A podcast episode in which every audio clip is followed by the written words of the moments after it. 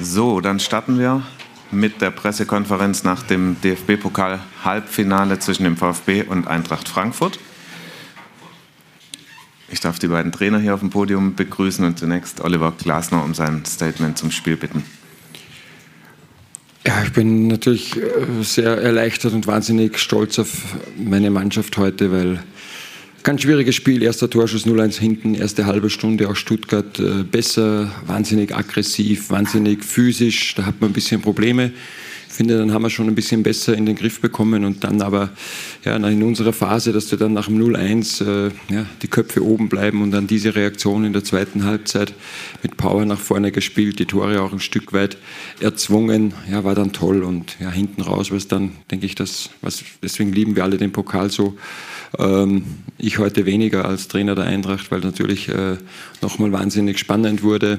Unnötige Anschlusstreffer, ja, wo wir uns, wo wir einfach taktisch äh, uns nicht sauber verhalten, diesen Raum, diesen Ball auf Milo nicht schließen und dann Doppelpass und abgefälscht und ja, dann war das Stadion auch wieder da und ja, Herzschlagfinale mit dem VAR und ja, bin nochmal wahnsinnig froh über diesen Sieg, über diese Willensleistung und ähm, Kompliment an die Jungs, äh, dass sie das zweite Mal jetzt, äh, seit ich im zweiten Jahr bei der Eintracht, dass wir das zweite Finale bestreiten und das zeigt, äh, welche geile Truppe wir sind. Danke. Vielen Dank, Oliver Glasner. Dann machen wir weiter mit Sebastian Hönes. Ja, guten Abend. Erstmal, Oliver, dir und euch ähm, Glückwunsch zum Finaleinzug. Ähm, ja, wir sind enttäuscht. Natürlich sind wir enttäuscht, sehr enttäuscht über, über das Ergebnis. Ich denke, dass wir eine, eine sehr gute erste Halbzeit spielen. Insbesondere die ersten 30, wie es Oliver schon gesagt hat, fand ich, fand ich sehr stark. Ähm, am Ende gehen wir mit 1-0 in die Halbzeitpause. Ich meine, dass es auch, auch hätte höher ausfallen können, ähm, wenn wir ein bisschen effizienter gewesen wären. Haben uns da drei, vier wirklich aussichtsreiche Chancen herausgespielt. Ähm, ja, und dann war es in der zweiten Halbzeit, so, äh, zweiten Halbzeit so, dass wir nicht, nicht gut rauskommen. Wir haben ein, zwei Klärungssituationen, die wir nicht klar machen. Wir haben, wir haben ein, zwei Bälle, die wir nicht festmachen, sodass dann das Momentum sehr schnell ähm, auf, die, auf die Frankfurter Seite äh, gekommen ist. Und dann sind sie natürlich in der Lage, mit ihrer Klasse dort, dort Druck, äh, Druck zu entwickeln. Und ähm, ja, haben dann sehr kaltschneuzig das 1-1, äh, sehr schnell auch das 2-1 gemacht. Und das war für uns natürlich ein ja, ein kleiner, kleiner Schock, den du dann erstmal verdauen musst. Das Spiel war dann offen. Ich glaube, eine Riesenchance noch von Kolomani, eine sehr gute Kopfballchance von Wataru Endo.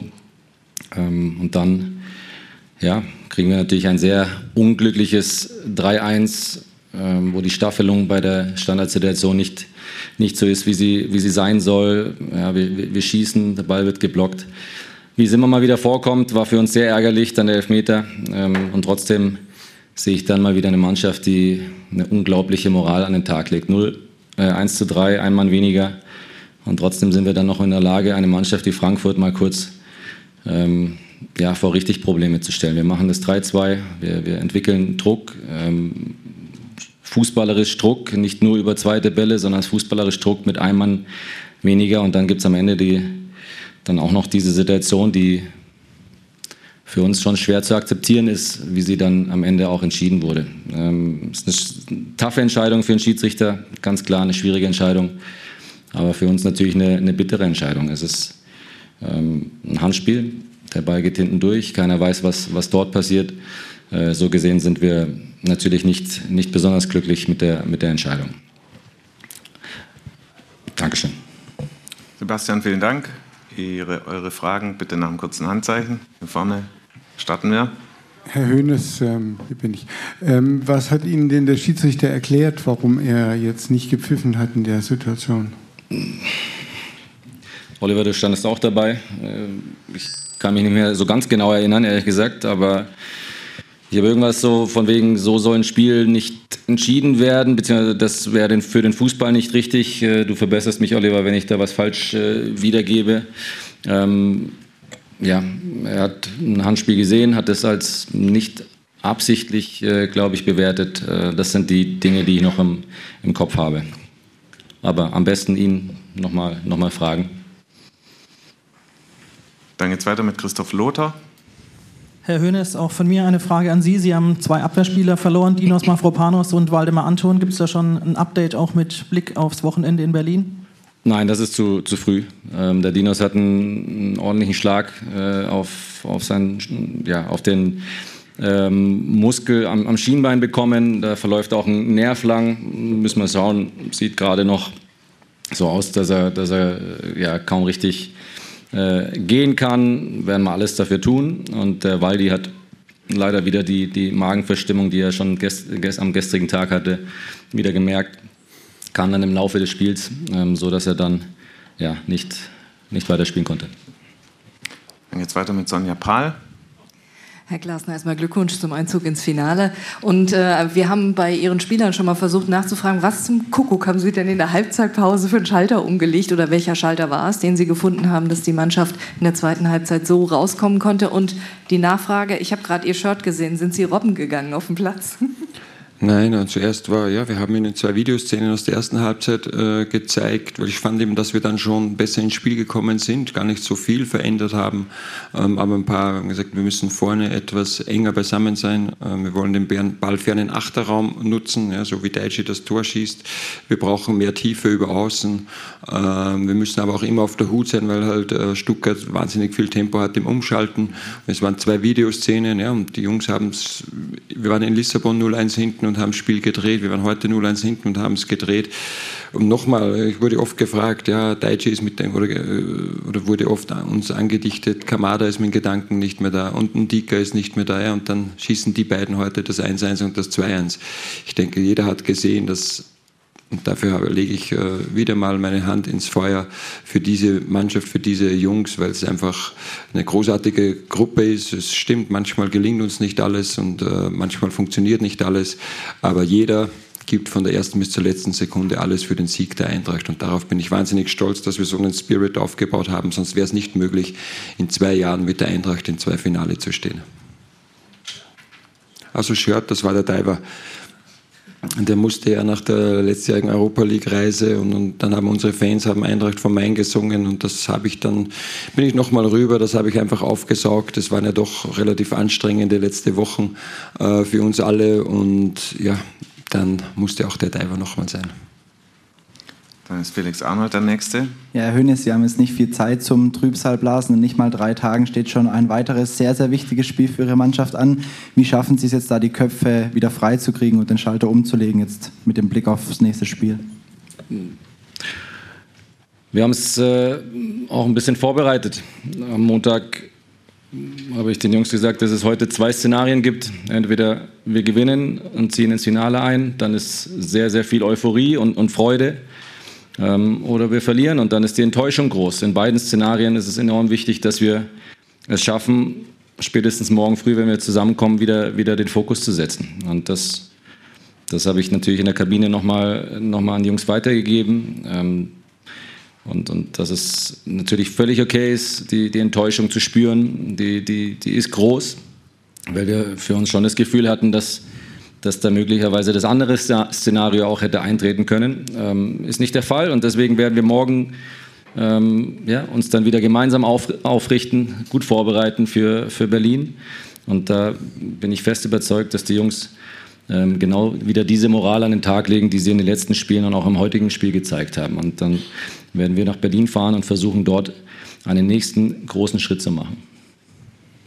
Dann geht es bei der Dame in der vierten Reihe weiter. Nadine Peter von der VRM. Herr Glasner, Glückwunsch zum Finaleinzug. Ich würde ganz gerne noch mal in die 95. Minute zurückkommen. Was ging da in Ihnen vor und wie haben Sie die Szene bewertet?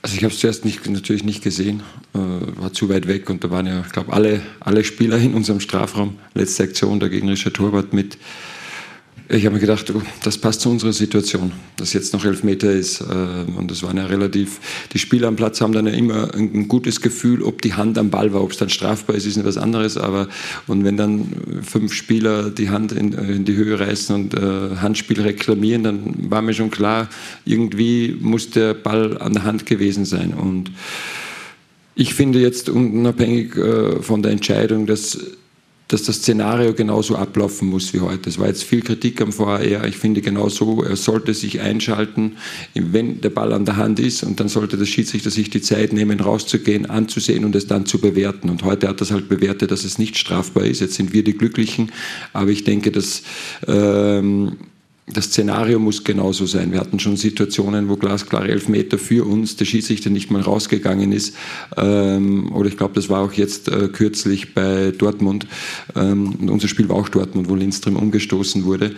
Und ich denke, es geht ums Prozedere. Dann kann auch jeder Trainer, jeder Spieler, jeder Fußballfan auch damit leben. Ja, natürlich wird jeder Stuttgart-Sympathisant sagen, das war strafbar und jeder Eintracht-Sympathisant wird sagen, nee, nee, äh, der Ball war abgefälscht und er geht dann hier an den Oberarm und dann haben sie uns uns bei der Schiedsrichterschulung erklärt, äh, Hand ist erst unterhalb vom Trikot. Und dann gibt es immer wieder, und der Schiedsrichter dazu entschieden. Aber Szenario fand ich heute, genauso muss es sein, damit der VR äh, wieder mehr Akzeptanz bekommt. Dann geht es hier vorne weiter. Felix Haselsteiner von der Süddeutschen Zeitung. Ähm, Herr Glasner, äh, Sie haben jetzt doch schon einige intensive K.O.-Spiele mit der Eintracht erlebt. Äh, kriegt man da irgendwie ein Urvertrauen? Nimmt man das Ganze irgendwie ein bisschen gelassener wahr, wenn man weiß, naja, es könnte auch gut ausgehen? also ich war jetzt nicht die Ruhe in Person heute den ganzen Tag. Ähm, Nee, ist natürlich immer Anspannung, ja, weil es ist alles oder nichts und, und, und äh, ja, ich glaube, das wird auch immer so bleiben. Das ist auch wieder dieses, das, das Spannende am Trainer, ja, dass du, ja, du wisst hier, wir hatten auch, Evan Ndika war jetzt drei Wochen raus und hat drei Trainings absolviert, hat dann gesagt, ich bin bereit und dann haben wir gesagt, okay, du spielst, aber wie lange geht's? Wie, ja, dann muss man Sebastian Rode wechseln. Äh, ich wusste schon, dass der auf Anschlag ist, ja, weil er Muskulärprobleme hatte in der Halbzeit. Ich wusste nicht, kann Hase durchspielen Wahnsinn, was der heute geleistet ist, hat äh, wieder, äh, wie oft er, wie viele Bälle er gewonnen hat. Äh, ja, haben wir gesehen, Jesper Linzmann, du hast einfach viele Fragezeichen, aber eines weiß ich immer, dass die Mannschaft bis zum Schluss alles für den Erfolg gibt. Und das gibt mir einfach ein wahnsinniges Vertrauen in die Mannschaft und äh, äh, das ist auch das, was wir immer von ihnen verlangen, alles für den Sieg zu geben, alles für die Mannschaft zu geben. Und ja, dieses Urvertrauen, das habe ich in diesen zwei Jahren in die Spieler absolut aufgebaut. Dann machen wir hier vorne. Herr Glasner, glauben Sie, dass das Spiel, dieser Sieg nach dieser langen Durststrecke so eine Art Brustlöser sein kann für die letzten vier Spiele? Ich habe keine Ahnung, wie wir am Samstag spielen. Also wir haben äh, Sebastian musste raus, weil der Muskel spürt. Ähm, Tuta ist am Ende noch auf die, ist die Schulter, glaube ich, rausgesprungen und wieder rein. Äh, weiß ich nicht, ob es geht. Weiß nicht, ob Hase jetzt das dritte Spiel machen kann. Ich weiß nicht, ob Evan spielen kann. Ähm, ich habe so viele Fragezeichen. Ich weiß es nicht. Ähm, aber eines weiß ich, dass wir auch wenn heute sicherlich das eine oder andere Bier getrunken wird, topfit äh, am Freitag wieder nach Hoffenheim fahren und wieder alles für den Sieg geben. Das weiß ich. Das weiß ich in jedem einzelnen Spiel, ähm, auch wenn es äh, uns das manchmal vorgeworfen wurde, aber das äh, ist definitiv so. Äh, irgendwie mutlos. Ängstlich. Nee, äh, ich habe das ist ja lustig. Ich habe die erste, ich habe weiß nicht wie viele 100 WhatsApp Nachrichten jetzt und habe gesehen, die erste kam von Philipp Kostic und der hat mir einen Screenshot geschickt, äh, wo ich wegschaue. Und dann habe ich ihm, das war die einzige, die ich bisher beantwortet habe, gesagt, bei dir habe ich immer hingesehen, weil da war ich mir sicher.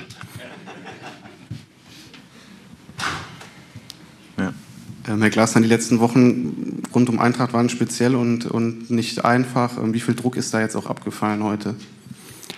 Ja, ich wiederhole ich habe das vor dem Spiel gesagt, äh, und schon bei vielen Pressekonferenzen. Ich kann vieles nicht ganz so nachvollziehen. Es ist auch jetzt das erste Mal, dass ich bei einem großen Traditionsverein bin. Aber äh, wenn du vor dem heutigen Spiel auf Rang 9 in der Bundesliga stehst, ähm, im Halbfinale des DFB-Pokal und im Achtelfinale der Champions League gestanden bist dann war das bis vor zwei Jahren eine hervorragende Saison für die Eintracht. Und das zeigt wieder, was wir in den letzten, welche Grenzen wir in den letzten beiden Jahren offenbar verschoben haben, weil es jetzt dazu geführt hat, dass unsere Arbeit äh, und auch meine groß in Frage gestellt wurde.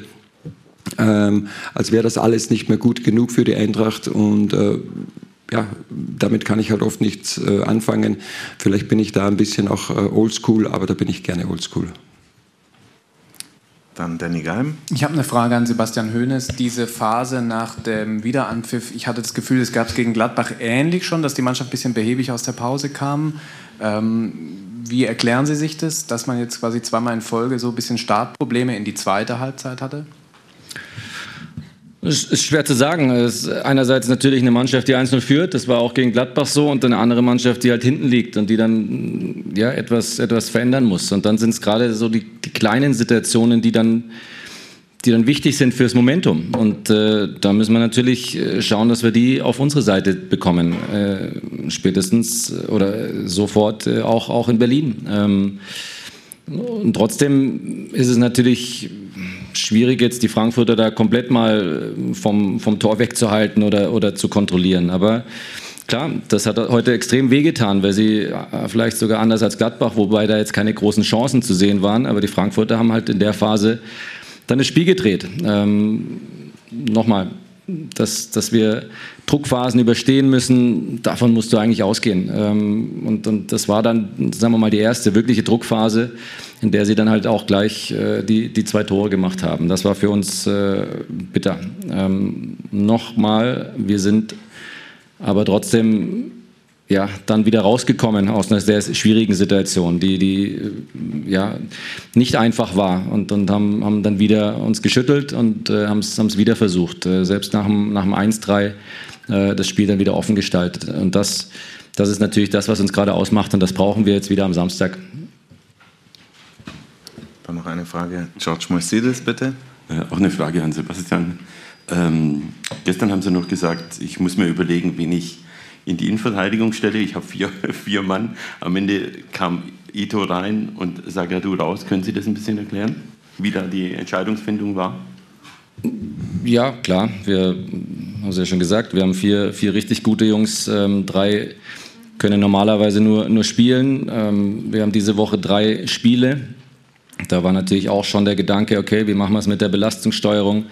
Ähm, aber natürlich auch taktische Gedanken. Für mich war es heute wichtig, einen, einen Rechtsfuß dann im, im, Aufbau rechts zu haben, ja, um dann die, die Halbräume auch, auch zu bespiel, bespielen zu können ähm, oder auch äh, durchzuspielen auf den flachen AV. Also war auch ein, ein, taktischer Hintergrund, dass ich nicht unbedingt zwei Linksfüßler dann, dann im Aufbau haben wollte. Ähm, genau, das waren, äh, waren die Gedanken und äh, nachher auch die Grundlage für die Entscheidung.